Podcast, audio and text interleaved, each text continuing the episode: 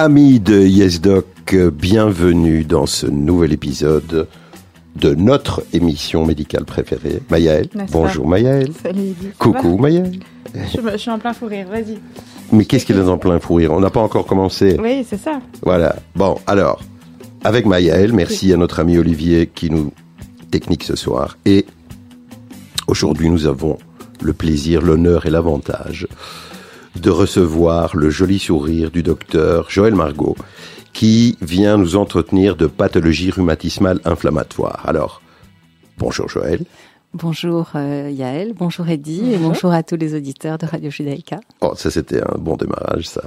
Euh, on se connaît bien donc on va se tutoyer, ça va être tellement plus simple et sympathique. Euh, alors Joël, euh, merci d'avoir répondu à notre invitation d'abord. Avec plaisir. Voilà. Euh, on n'avait pas encore eu l'occasion d'aborder euh, les pathologies articulaires. Hein. On a déjà eu l'occasion de papoter de pas mal de trucs, mais les pathologies articulaires, pas encore, de mémoire. On a fait euh, de l'os avec le docteur Colette, mais on n'a pas fait encore la pathologie inflammatoire rhumatologique. Donc voilà une, une émission qui va, j'espère, vous passionner, chers amis auditeurs. Et comme l'habitude dans cette émission. Ma chère Joël, euh, tu vas d'abord euh, nous parler un petit peu de toi et de ton parcours, comment tu es arrivé euh, à la rhumatologie et à être une spécialiste connue, reconnue et très appréciée de tes patients et en tout cas très reconnue dans cette petite communauté et de ses confrères. Alors voilà, le micro est à toi. Donc euh, voilà, ma destinée de médecin était euh, établie d'emblée. Euh, c'était le souhait, je pense, très cher de mes parents. Et donc j'ai repris les flambeaux de mon père, qui est médecin et rhumatologue aussi. Donc la spécialité allait avec le, la profession de médecin. Donc en fait, une fois qu'on t'a donné ton nom, on t'a donné aussi ton job. on m'a donné mon job. Ouais, j'ai bien compris. Et la rhumatologie, ça te, ça te plaisait à la base Non, pas du moi, tout. tu n'as connu Pas du tout, elle déteste ça en fait. Je n'ai connu que ça et la rhumatologie est un synonyme de médecine. Donc euh, voilà. Magnifique. Alors, euh, c'est quand même un peu court hein, comme présentation. Euh, oui, c'est vrai. Qu'est-ce que tu as fait comme joli parcours? Est-ce que tu as étudié à Bruxelles, à Anvers? Alors d'abord, j'ai commencé par un an de Mechina euh, à Jérusalem quand j'avais 18 ans. Et j'ai tellement aimé que je voulais absolument rester en Israël.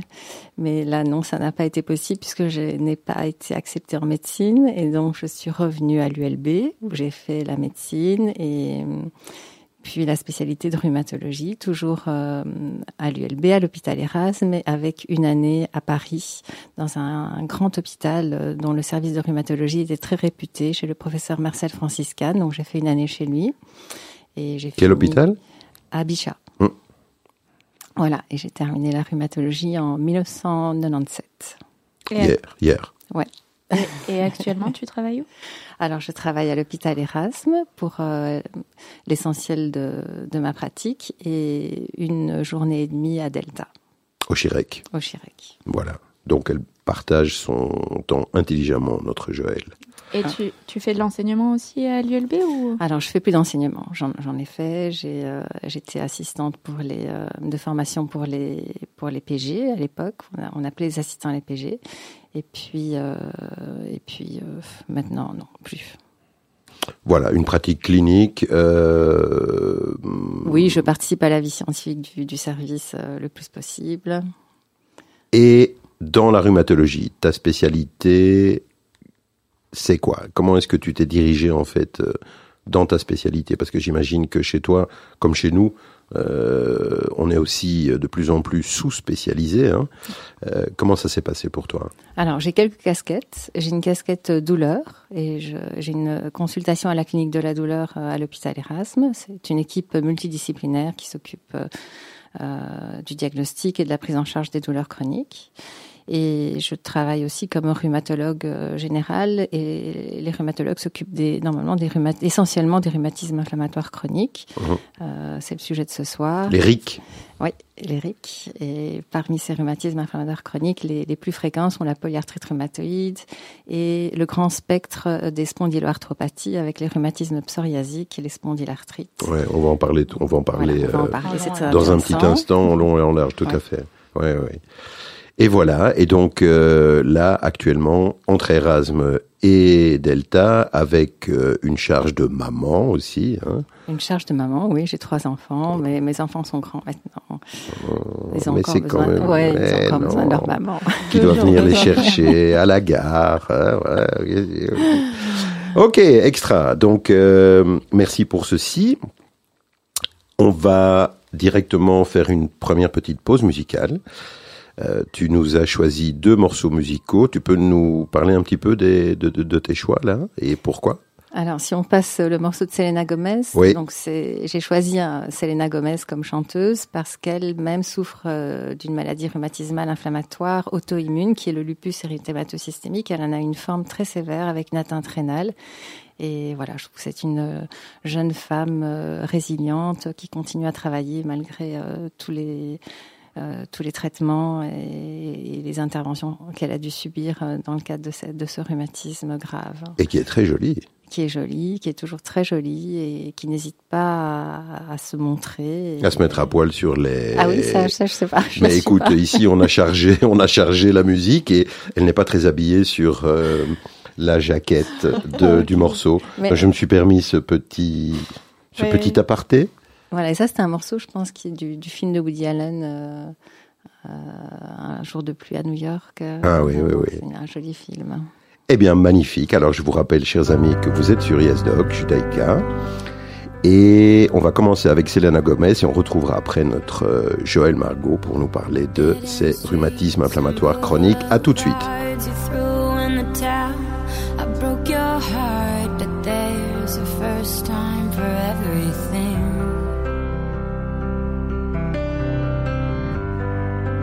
Have thought you would feel so cold, and all these memories seem so old to think you were my everything. Remember when we talk all night? The time ain't easy on us. How can love die?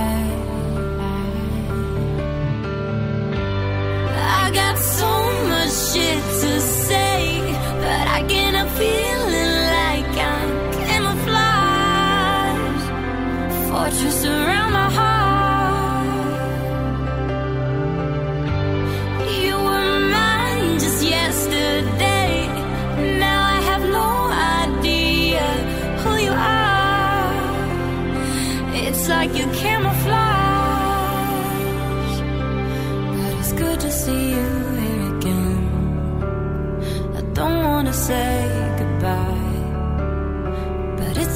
it's about and I have to catch my ride. Riding alone on the 405, and life's so fragile, it's like I could cry. If that's the last time I see you again. Tell you just how I felt. You might just not care, and it might just not help. What if the feelings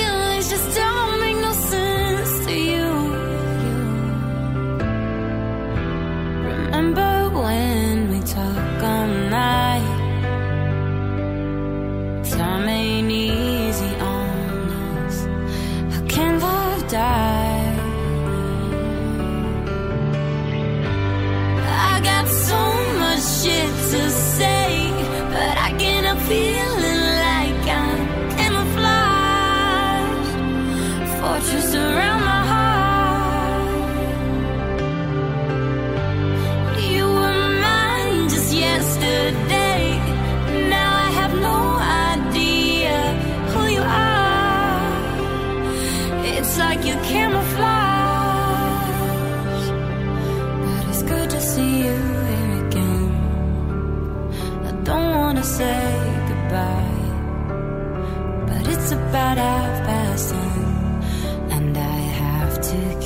my right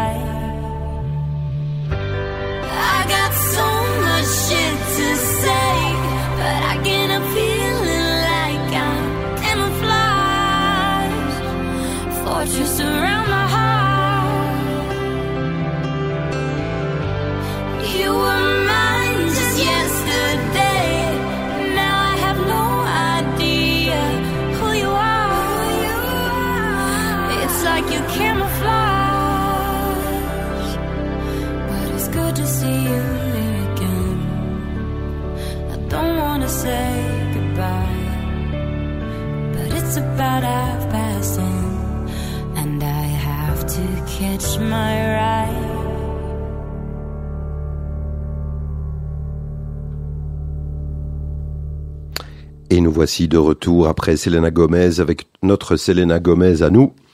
Euh, Joël Margot qui est euh, invité ce soir, aujourd'hui, pour nous parler des pathologies rhumatismales inflammatoires chroniques. Ça, c'est tout un programme, Joël. Alors, qu'est-ce que c'est ces pathologies euh, rhumatismales inflammatoires chroniques? On parle de quoi exactement? Donc les rhumatismes inflammatoires sont des maladies qui sont euh, liées à un dysfonctionnement du système immunitaire. Donc euh, ce sont des maladies auto-immunitaires ou médiées par euh, l'immunité. Je t'arrête juste une seconde.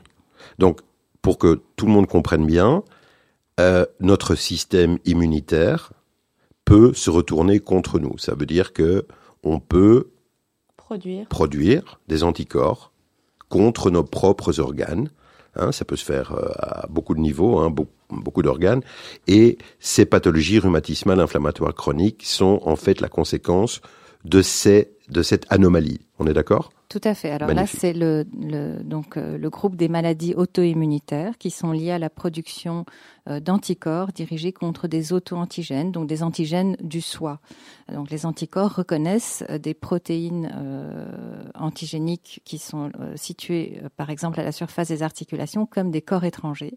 Et donc il y a une réaction auto-immunitaire euh, qui euh, se fait contre euh, les structures euh, articulaires, en l'occurrence, dans le cadre des maladies rhumatismales auto-immunitaires. Mhm. Il y a aussi des mécanismes euh, euh, inflammatoires qui sont liés à un dysfonctionnement des cellules du système immunitaire qui produisent euh, des euh, molécules de l'inflammation en excès ou, euh, euh, à des endroits inappropriés ou à des temps inappropriés et ce sont alors des maladies euh, médiées par l'immunité.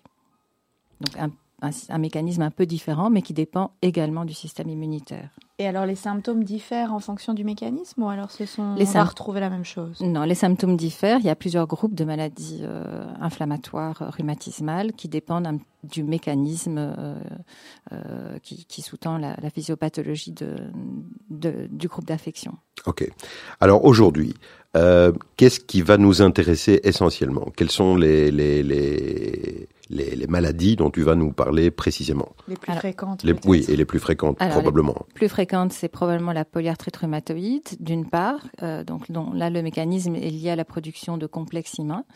Euh, Qu'est-ce que c'est un complexe humain, docteur? Ce sont notamment les facteurs rhumatoïdes, entre autres, et d'autres euh, antigènes qui sont reconnus par euh, des anticorps euh, spécifiques, des, gens, des antigènes qui sont appelés des protéines citrulinées, qui sont produites à certains endroits du corps à la suite euh, d'agressions de, de, l'organisme euh, par des polluants, par exemple, ou, par des bactéries, et euh, apparaissent des, protéines anormales qui déclenchent une réaction immunitaire qui va, entre autres, se retourner contre les articulations.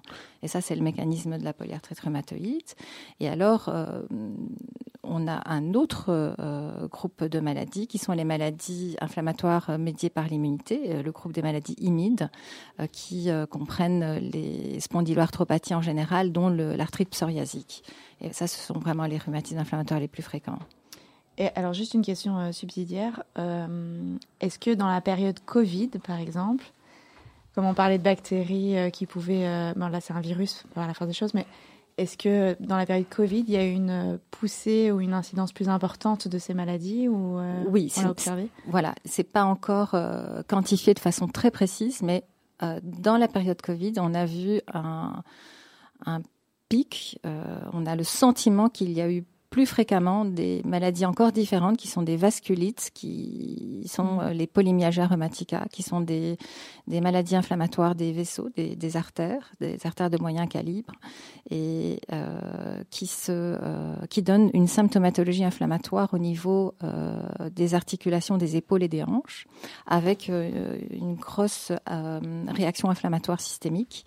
Et donc ces maladies qui, qui peuvent apparaître en dans des contextes euh, de virose, d'infection ou peut-être de vaccin, en tout cas de stimulation euh, inhabituelle du système immunitaire, ces maladies euh, se sont retrouvées plus fréquemment ici ces, dernières années, ces, trois dernières années, dans, dans, le contexte du Covid. Oui, donc il y a, un rôle manifestement trigger là de, du Covid, plus que pour d'autres agents infectieux, tu penses?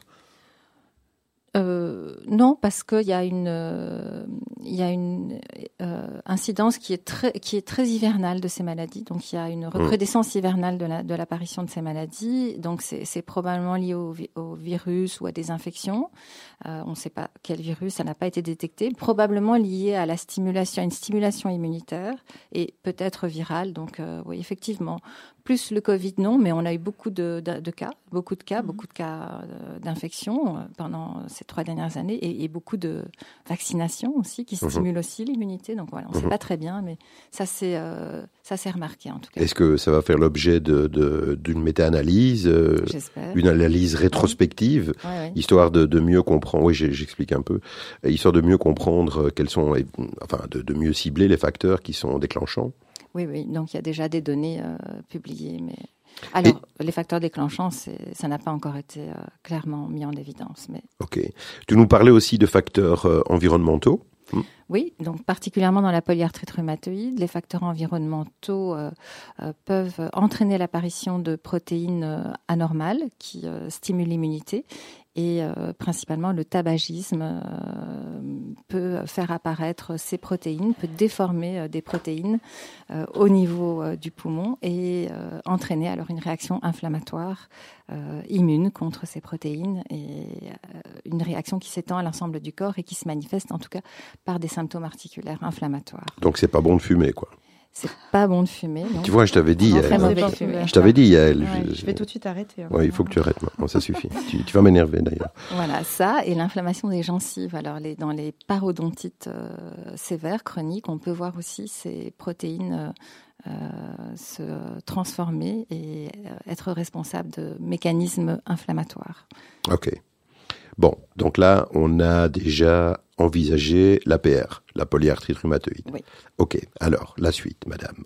Alors, dans les spondylarthropathies, qui sont aussi des maladies euh, très fréquentes, là, le, la physiopathologie est plus liée aux gènes euh, qui euh, permettent alors l'apparition de certaines réactions inflammatoires anormales, peut-être aussi dans des situations infectieuses, parce que parfois ces rhumatismes aussi sont déclenchés par des infections, mais pas des virus, plutôt des infections bactériennes, notamment au niveau du tube digestif.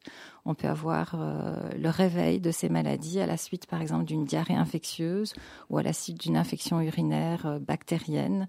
Euh, et, en présence de certains gènes, le, patient euh, tombe malade, les, symptômes articulaires apparaissent, débutent. Voilà. Ou alors aussi. On parle là des, des spondylarthropathies. voilà. Ok. Qu'est-ce que c'est quoi une spondylarthropathie Ça touche quelle partie du corps? Spondylarthropathie, c'est un vaste groupe de maladies qui peut toucher la colonne, qui peut toucher les tendons et qui peut aussi toucher les, articulations périphériques, par exemple dans les rhumatismes psoriasiques qui font partie de cette famille-là. Mhm. Et là, les gènes sont les gènes du psoriasis euh, cutané, de la peau, qui euh, parfois s'accompagnent d'une atteinte articulaire, même souvent, puisque 15 à 20% des psoriasis de la peau s'accompagnent d'une atteinte articulaire. Alors, les manifestations articulaires sont très vastes. Euh, elles peuvent aller d'une atteinte de la colonne, donc euh, d'une inflammation de la colonne, du bassin, à euh, une atteinte de type polyarthrite, comme dans la polyarthrite rhumatoïde, avec une atteinte des articulations périphériques au niveau des mains, au niveau des pieds. Mhm. On peut aussi avoir des atteintes des genoux, des chevilles dans certains cas, ou des tendinites, ou des inflammations de doigts qu'on appelle des dactylites. Voilà, c'est très variable. Et la spondylarthrite ankylosante dont on parle beaucoup, je trouve, beaucoup plus qu'avant. fait partie de cette famille de. Oui, la spondylarthrite ankylosante, c'est une forme de spondyloarthropathie. C'est vraiment une atteinte très inflammatoire de la colonne avec euh, une, euh, une euh, ossification des ligaments qui maintiennent les vertèbres et les disques et qui finissent par transformer, euh, par rigidifier la colonne. Qui hmm. Ce qu'on appelle chez nous en radio la colonne bambou. Euh, la colonne bambou. La colonne, la fameuse colonne bambou, ça touche aussi les articulations sacroiliaques. Les articulations sacroiliaques euh, peuvent être touchées et c'est un signe très spécifique de ces maladies et c'est par une imagerie de, des articulations sacroiliaques qu'on permet qu'on peut poser le diagnostic. Mhm. C'est le critère diagnostique de la maladie, l'atteinte des. Ok. On est dans euh, le, le, cortège des pathologies auto-immunes là, et on sait que euh, il y a en effet une, euh, une, une origine génétique. Euh, quels sont les gènes en fait qui sont impliqués de manière récurrente, fréquente? Alors, Docteur donc, dans ce groupe de spondylarthropathie, le gène HLA-B27 est, fortement lié à la spondylarthrite ankylosante. Donc, ça, c'est euh, un gène qui est recherché euh, chez le patient systématiquement en, cas de suspicion de ces maladies. Ou euh, les gènes du psoriasis. Le psoriasis se transmet dans, les familles. Hein. donc, c'est lié à, c'est une transmission par des gènes. Et là, les gènes ne sont pas recherchés dans les, dans les bilans biologiques puisque les manifestations cliniques sont là pour euh, euh prouver le contexte, pour attester le contexte de psoriasis. Et aussi euh, les gènes liés aux maladies inflammatoires intestinales donc euh, aux maladies chroniques, aux maladies inflammatoires chroniques de l'intestin, qui s'accompagnent de rhumatismes de cette famille-là, aussi de ce spectre-là. Mhm. Et donc, euh, en fait, tout est lié. Hein. Euh, dans, dans, la pathologie auto-immune, on va retrouver aussi des, des, anomalies urinaires éventuellement, hein, des urétrites. Des urétrites, on va des retrouver, ouais. on va trouver des prostatites, on va trouver des atteintes oculaires euh, dans le syndrome de Reiter, par exemple, avec des uvéites. Et en fait, on se rend compte que ces pathologies auto-immunes, euh, elles nous pourrissent la vie. On est en train de les comprendre de mieux en mieux. C'est vrai, hein? Oui, absolument. On est en train de. J'ai l'impression, euh, parce que bon, euh, voilà, on fait quand même de la médecine depuis un certain temps. Hein, Maëlle Pas toi, non. Euh, et, et, alors, euh, c'est vrai qu'on parlait de l'auto-immun à l'époque, et là aujourd'hui, on se rend compte que finalement, cette pathologie auto-immune, elle est partout, et, euh, et qu'elle est intimement liée. Tu, viens d'en parler avec les maladies euh, chroniques inflammatoires de l'intestin. Elle est manifestement fort liée au microbiote aussi probablement que le microbiote modifie l'expression de ces maladies et va intervenir dans le déclenchement, l'apparition ou le phénotype de la maladie euh, chez, les, chez les différents patients. Oui. Ouais, on va organiser une émission sur euh, le microbiote. C'est déjà presque dans la boîte. Oui, c'est passionnant. Ah, ouais. et, et, on va finalement, en agissant sur le microbiote, peut-être même améliorer les, les symptômes des patients et, Mais c'est sûr. et les guérir. Mais c'est sûr. Les guérir. Les guérir. On peut guérir. On peut espérer, oui. Il y a déjà eu des essais avec des greffes de sel chez les patients. Euh, souffrant de rhumatisme. Ça n'a pas encore donné de résultats très probants, mais voilà. On a essayé la grève de sel. On attend la grève de poivre pour voir s'ils réagissent mieux. Oh, ça euh, non, d'accord. Bon, excusez-moi, euh, un, moment d'égarement. bon, ok. Euh, donc, alors, on a parlé de la PR, on a parlé des spondylarthropathies, on a parlé du psoriasis. Euh, dans la gamme, qu'est-ce qu'on a encore comme possibilité là? Alors, donc il y a le spectre des maladies auto-immunitaires comme le lupus. Euh, le lupus. Voilà, et toutes ces maladies Qu'est-ce que c'est le très liées aux auto-anticorps. Alors, le lupus, c'est euh, une maladie systémique euh, qui associe une atteinte de multiples organes, de très nombreux organes, mhm. dont les articulations. C'est pour ça que euh, le rhumatologue est souvent en première ligne dans le diagnostic de cette affection, mais des atteintes très sévères peuvent survenir au niveau des reins ou au niveau du cerveau, du système nerveux central. Euh, on peut avoir une atteinte pulmonaire, une atteinte cardiaque, une atteinte intestinale. Euh, dans le lupus, des symptômes généraux. Voilà, beaucoup de manifestations très graves. Et parfois, les lupus sont moins graves, euh, les atteintes sont plus modérées, euh, avec euh, une atteinte dans la prise de sang et au niveau articulaire. Et, et ces cas-là sont suivis essentiellement par le rhumatologue. Ce sont probablement les cas les plus fréquents, mhm. très liés à l'auto-immunité, avec des auto-anticorps très spécifiques. Ok. Et donc tout ça, ça nécessite quand même une prise en charge du patient qui est vraiment multidisciplinaire du coup. Oui. À la fois, donc toi, toi généralement, tu vas faire le diagnostic, à gérer le diagnostic. Alors oui. Puis après orienter, j'imagine, chez différents spécialistes. Tout à fait. À l'hôpital, on travaille en multidisciplinaire, donc euh, on a des euh, réunions euh, hebdomadaires, mensuelles, hebdomadaires avec les différentes disciplines de la médecine interne. On se voit chaque semaine, si nécessaire, avec les gastro-entérologues, les dermatologues. On se voit très régulièrement avec les pneumologues, avec les internistes. Euh, on se voit aussi avec les radiologues. Mhm. Euh, oui, bien sûr. On a des réunions euh, mensuelles avec le service de radiologie. Donc voilà. Mhm. Tout ça permet de. Et donc là, on est toujours en train de tourner autour de l'immunité. On est bien d'accord. Hein? Absolument. Voilà. Très bien. Alors maintenant qu'on a fait un peu le, on a sérié un peu les, les pathologies euh, euh, dont tu vas nous entretenir, la symptomatologie. Alors qu'est-ce qui est spécifique ou moins spécifique à ces euh, pathologies rhumatismales inflammatoires? Il y a quand même des choses qui sont, qui doivent te mettre la puce à l'oreille quand tu as un patient qui te raconte son histoire. Déjà, pardon, un patient arrive chez toi, pourquoi? Il est envoyé par qui? Comment? Quel, et je rejoins ta question du coup, quels sont les symptômes qui, qui permettent... Euh, Merci. T'as compris? Non, moi j'ai pas bien compris, mais c'était très bien. ouais, Quels sont les symptômes qui, qui, les amènent euh, finalement euh, à ta consultation en particulier? Alors, ils sont souvent référés par le médecin traitant où ils se présentent eux-mêmes euh, en présence de symptômes euh, articulaires inflammatoires. Alors, qu'est-ce que c'est qu'un symptôme articulaire mm. inflammatoire? C'est une douleur inflammatoire, donc elle est ressentie euh, la nuit, le matin, donc c'est souvent une douleur matinale. C'est important ce que tu dis là, la nuit.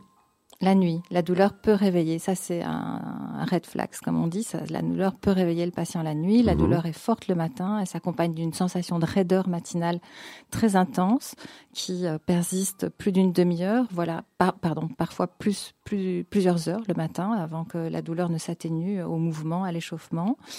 Euh, il peut y avoir des gonflements articulaires aussi, notamment au niveau des articulations périphériques des mains ou parfois des genoux, des épaules, euh, des chevilles, euh, des pieds aussi évidemment. ces gonflements se voient, hein, ça déforme l'aspect de l'articulation. le patient a hum, du mal à se mettre en route le matin, à faire sa toilette, à s'habiller. Et puis la douleur s'atténue dans le courant de la matinée, dans le courant de la journée. Et la nuit, ça se réveille. En fin de nuit, ça se réveille. Donc ça, c'est vraiment typiquement une douleur inflammatoire. Donc au niveau des articulations ou parfois au niveau de la colonne ou au niveau du bassin, euh, les différents endroits qui peuvent être touchés par ces rhumatismes. Et quand ça touche les articulations, c'est généralement assez symétrique ou alors euh, Très variable. Dans la polyarthrite rhumatoïde, c'est très symétrique. Ça, c'est un des euh, critères spécifiques de la maladie. Ça fait partie de, du, des critères diagnostiques. Euh, souvent donc au niveau des mains, au niveau des articulations interphalangiennes, euh, au niveau des poignets. Donc ça, c'est les articulations les plus souvent atteintes, mais toutes les articulations peuvent être touchées, y compris la colonne cervicale. Et au niveau euh, et dans le dans le rhumatisme psoriasique, c'est plutôt asymétrique. c'est souvent asymétrique. Ça peut être symétrique, mais c'est pas un critère spécifique. Dans, dans, le psoriasis, on a tendance à imaginer, tendance, hein, que ceux qui vont développer des arthropathies euh, ont des lésions cutanées et c'est pas toujours le cas. On est d'accord là-dessus? Oui. Alors, on peut avoir un petit psoriasis et faire un rhumatisme psoriasique, mais euh, les facteurs de risque de développer une atteinte articulaire quand on a du psoriasis, c'est quand même d'avoir un psoriasis plus sévère. Mhm. C'est d'avoir une atteinte du cuir chevelu, une atteinte des ongles ou un psoriasis inversé. Donc, ce Qu'est-ce que c'est un psoriasis inversé Des muqueuses. Donc ce sont les patients qui ont quand même le psoriasis le plus sévère qui ont plus de risques de développer une forme articulaire associée. Ok, très bien. Alors, pardon, Yael, excuse-moi. Ça touche tous les âges ou alors on... Ça touche tous les âges et ce sont des maladies des adultes euh, jeunes habituellement, donc euh, à partir de, la vingtaine. Euh. Et il n'y a pas une prédominance euh, femmes ou hommes Oui, alors dans la polyarthrite rhumatoïde, il y a une prédominance femme. Ah euh, le sexe ratio est de 4 euh, pour 1. Et dans le, les spondyloarthrites, c'est plutôt homme. Ah bon? Je crois avec, oui, avec une... une Je n'ai pas cette notion. ok. Un sexe ratio similaire mais inversé. Ok. Donc les, les patients arrivent, tu, tu voulais parler Non, pas du tout. Les patients arrivent, ils viennent avec ces douleurs, et toi, du coup, tu, tu orientes avec une prise de sang ou quel état des Alors l'examen clinique, donc, c'est ça. euh, Voilà. le fait que ça soit La mise au point. symétrique, asymétrique, euh, les antécédents personnels, familiaux, parce que donc euh, le psoriasis peut se retrouver dans la famille uniquement et pas chez le patient, ou la maladie inflammatoire de l'intestin, une histoire éventuellement d'uvéite, comme euh, comme euh, Edith l'a dit, ou, ou- ou une, ar- une urétrite, ou voilà, un Ouais. antécédent d'infection. Euh, donc ça, c'est euh, l'anamnèse du patient, puis l'examen des articulations, de toutes les articulations, bien sûr, euh, des mains, euh, de la colonne.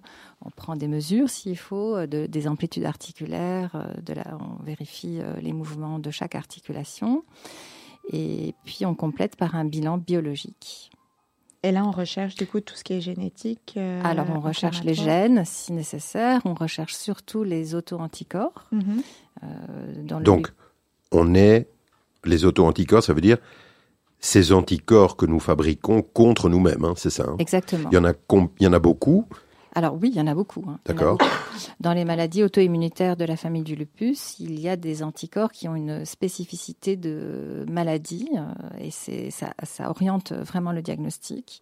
Donc on aura des auto-anticorps qui vont permettre de diagnostiquer un lupus, d'autres une maladie de Sjögren qui est une maladie auto-immunitaire ou encore la sclérodermie ou les polymyosites. Et ces auto-anticorps sont assez spécifiques. Mhm.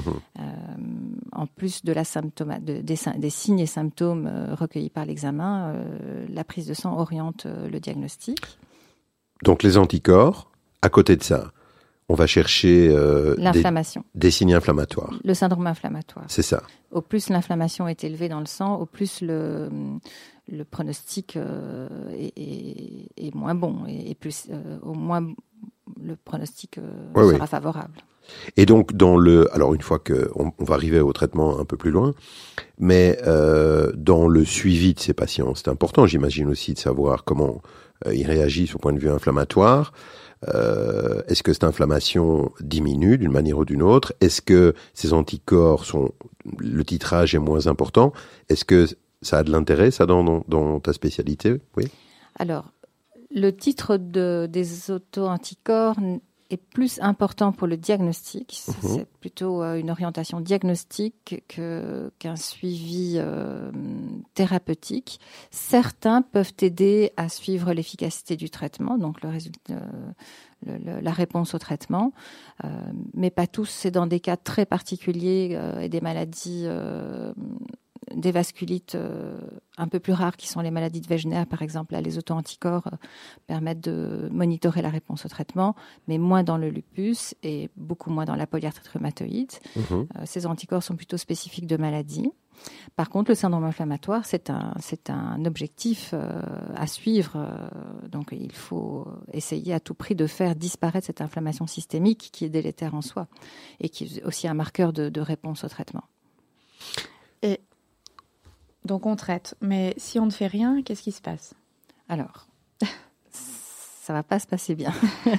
Mais oui, ils sont des pathologies destructrices et érosives. C'est euh, Voilà. La polyarthrite rhumatoïde, c'est très érosif. Le rhumatisme psoriasique, dans certains cas, c'est très érosif et destructeur.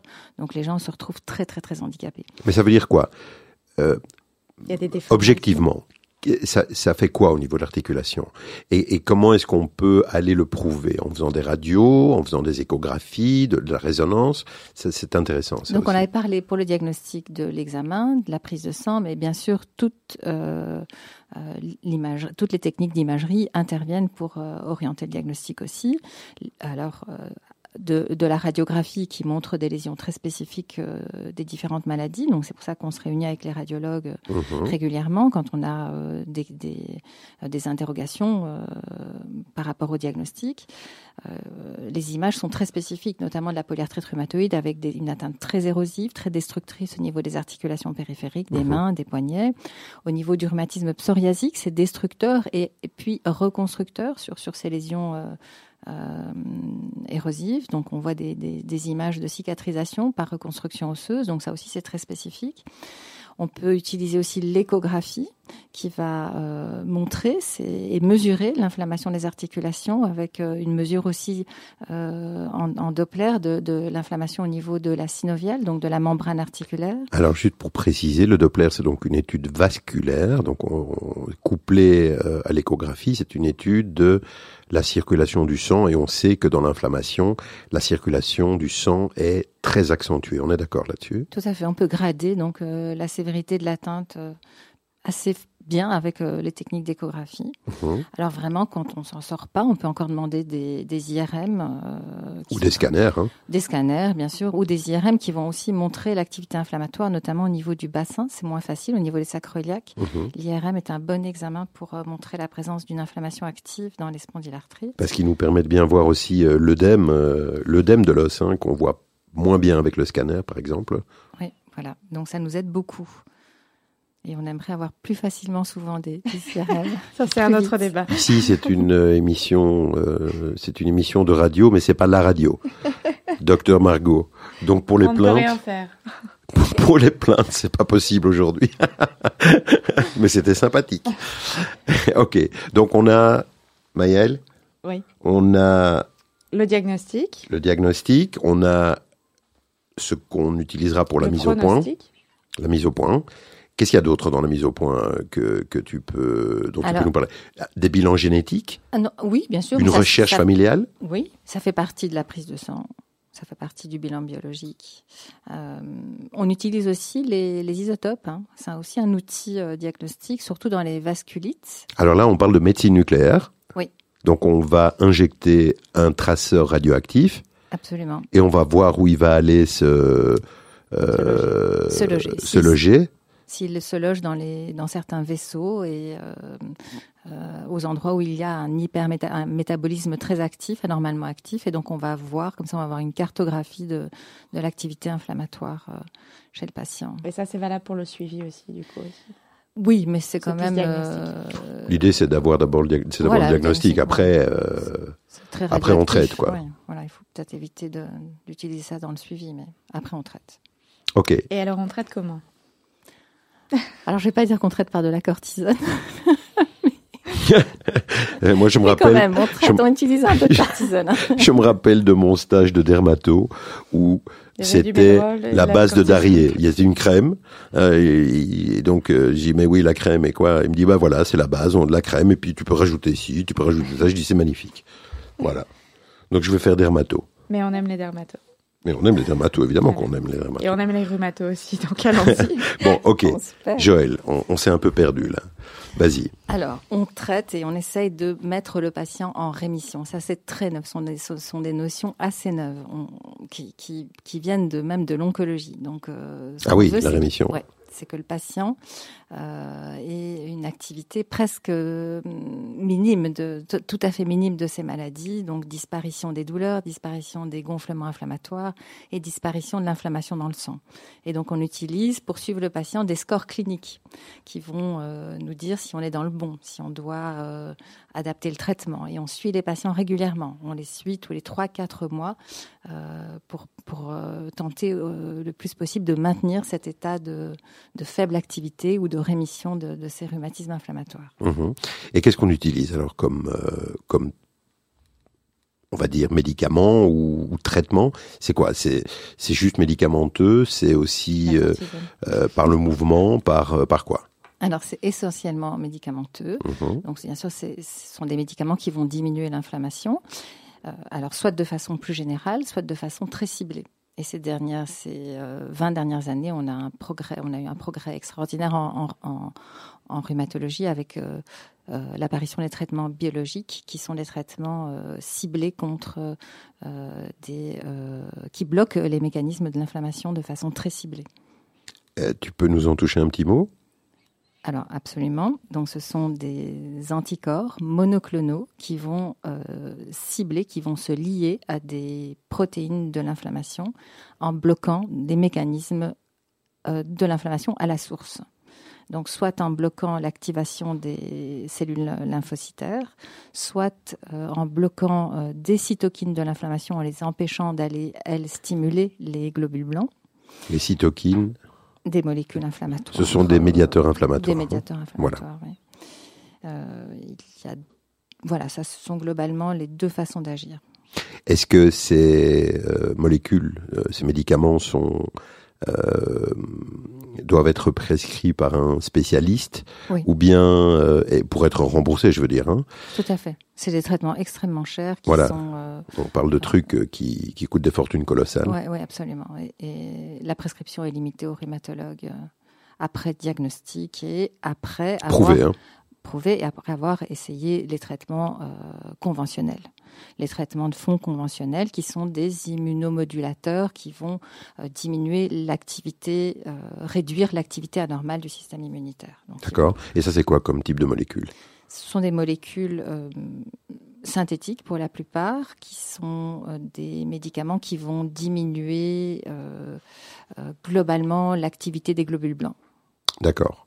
Et on parle de traitement de fond, donc c'est un traitement qu'on prend à vie? C'est un traitement qu'on prend souvent à vie. Même si on atteint la rémission Alors c'est très discuté, donc euh, on, peut, euh, on peut essayer de diminuer les doses, espacer les prises, et euh, tout en surveillant le patient et voir, on peut essayer d'arrêter les traitements, mais on a quand même constaté que dans la plupart des cas, il y avait des poussées qui survenaient, mais parfois après, plusieurs mois ou plusieurs années. Donc parfois, ça vaut peut-être la peine d'essayer de, euh, de, faire des pauses, mais ça dépend des pathologies. Il y a des mhm. pathologies qui sont très agressives et puis ça dépend des patients. Il y a des patients qui sont plus sévères que d'autres. Voilà, c'est vraiment au cas par cas. Mhm.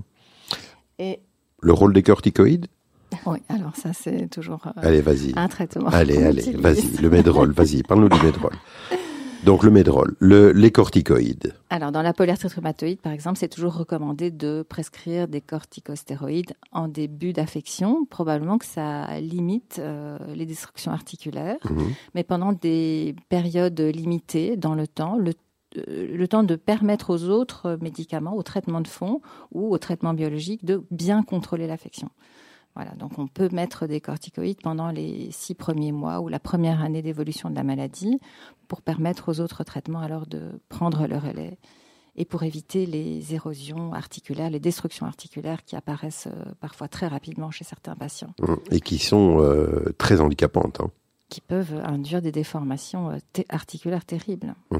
Chez les femmes, parce qu'on parle de, jeunes adultes, chez les femmes, est-ce que ça empêche des grossesses? Est-ce que le suivi est plus plus, enfin, est-ce qu'il y a un suivi préconisé ou est-ce que Alors, beaucoup de ces traitements sont tératogènes. Donc, euh, Tératogènes, ça veut dire qu'ils peuvent engendrer des, anomalies du fœtus. Voilà, des malformations de fœtus chez le fœtus. Euh, ou euh, causer des, des avortements. Hein. Le, le, mhm. méthotrexate, c'est un abortif, je pense. Donc, exact. donc, on ne peut pas le prescrire chez les patientes enceintes.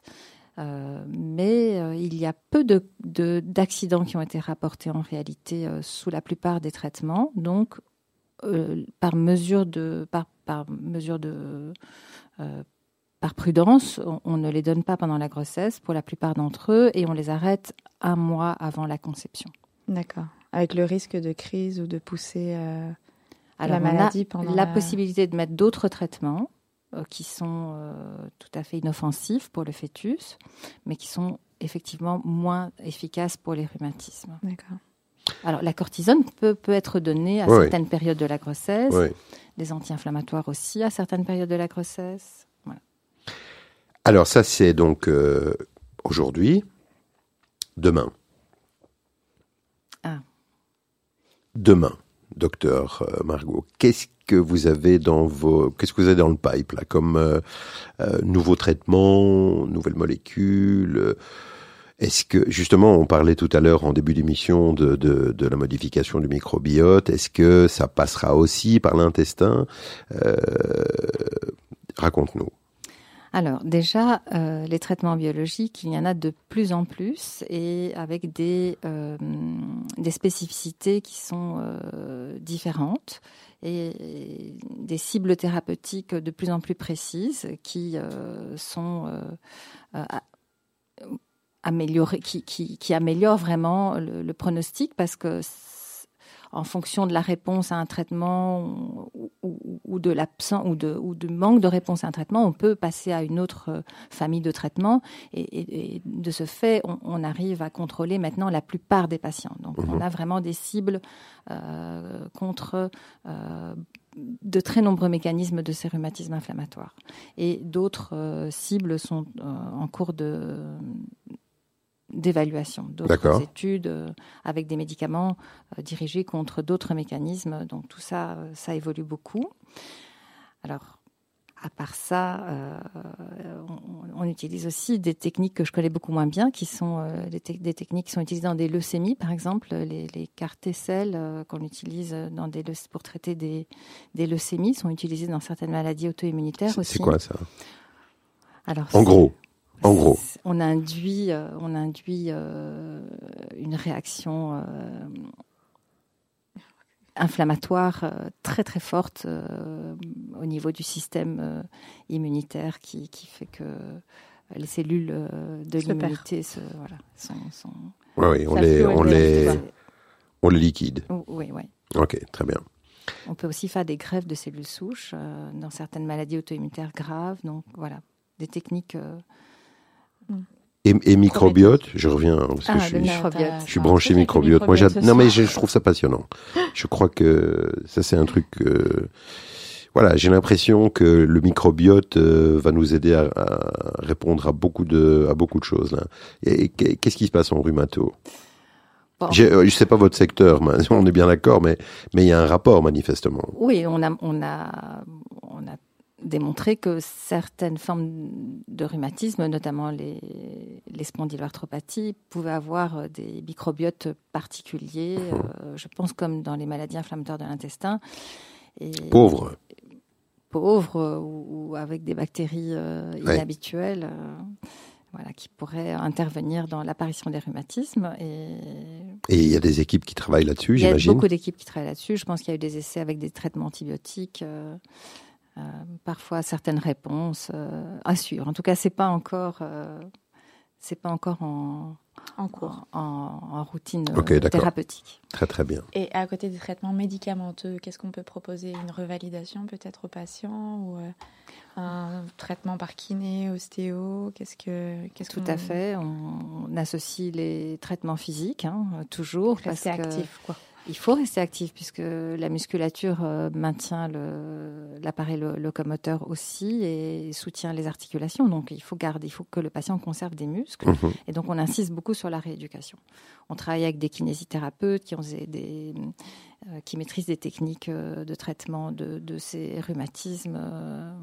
voilà, dans, avec des machines, avec euh, des techniques manuelles. De la physiothérapie. De l'ergothérapie, des orthèses. Oui, tout à fait. Et ça soulage. Quoi, ça, participe à la bonne évolution du patient, euh, à la bonne, euh, à l'amélioration du patient, à sa bonne évolution. Oui. Je pense qu'on a fait un peu le tour de la situation, docteur Margot. Merci. On est, on est d'accord clair. On a, on a fait le tour. On a déjà, ouais, tu nous as raconté beaucoup de choses. C'était très intéressant. Merci, merci beaucoup.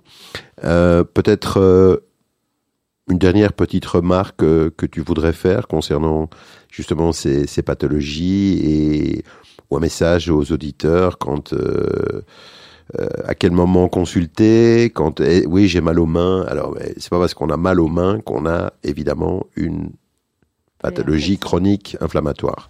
Mais donc, qu'est-ce qui doit être, on en a parlé tout à l'heure, hein, mais j'aimerais bien que tu nous refasses le même message, euh, les, les choses un peu plus spécifiques. Non, alors par le take-home message. Oui, donc c'est une douleur articulaire inflammatoire, c'est pas forcément un rhumatisme inflammatoire chronique. Mhm. Euh, ça peut être aussi euh, une tendinite ou une ténosynovite sur euh, un effort, des mouvements répétés, donc des contraintes mécaniques. Mais pour, pour qu'un rhumatisme n'ait pas de répercussions sévères, il faut le soigner rapidement. Et donc, il ne faut pas hésiter à consulter le rhumatologue. Hein. Donc ça, c'est vraiment... Douleur nocturne Oui. Douleur nocturne. Douleur nocturne. Raideur matinale, gonflement articulaire, consulter. Voilà. Je pense qu'on a dit l'essentiel là. Merci mille fois. Merci beaucoup. Tu nous as choisi un deuxième morceau musical pour clôturer l'émission. Alors, de quoi s'agit-il? C'est Stromae avec santé pour euh, ben, le souhaiter à tous mes patients. voilà, ça c'est chouette. voilà, voilà une bonne manière de clôturer l'émission. Vous souhaitez à tous une bonne santé. Euh, et, et, en même temps euh, de belles fêtes de Pessah. Hein, à tous nos auditeurs. Et un grand merci à notre ami Olivier. Merci Olivier. Yael. Merci Eddy. Merci Maëlle. Merci Joël. Merci à vous. Merci, merci. Merci beaucoup euh, Joël de nous avoir accompagnés ce soir pour euh, cette émission. C'était bien intéressant. Et je vous rappelle, amis du jour et du tambour, que vous êtes sur YesDoc Judaïka 90.2. Vous nous retrouvez plusieurs fois par semaine. Le lundi à 16h, le mardi à 10h et le jeudi à 20h. J'ai appris ma leçon cette fois-ci. Vous nous trouvez aussi sur les réseaux et sur Spotify euh, euh, dans la rubrique podcast. Je vous souhaite euh, plein de bonnes choses. Portez-vous bien et à très vite.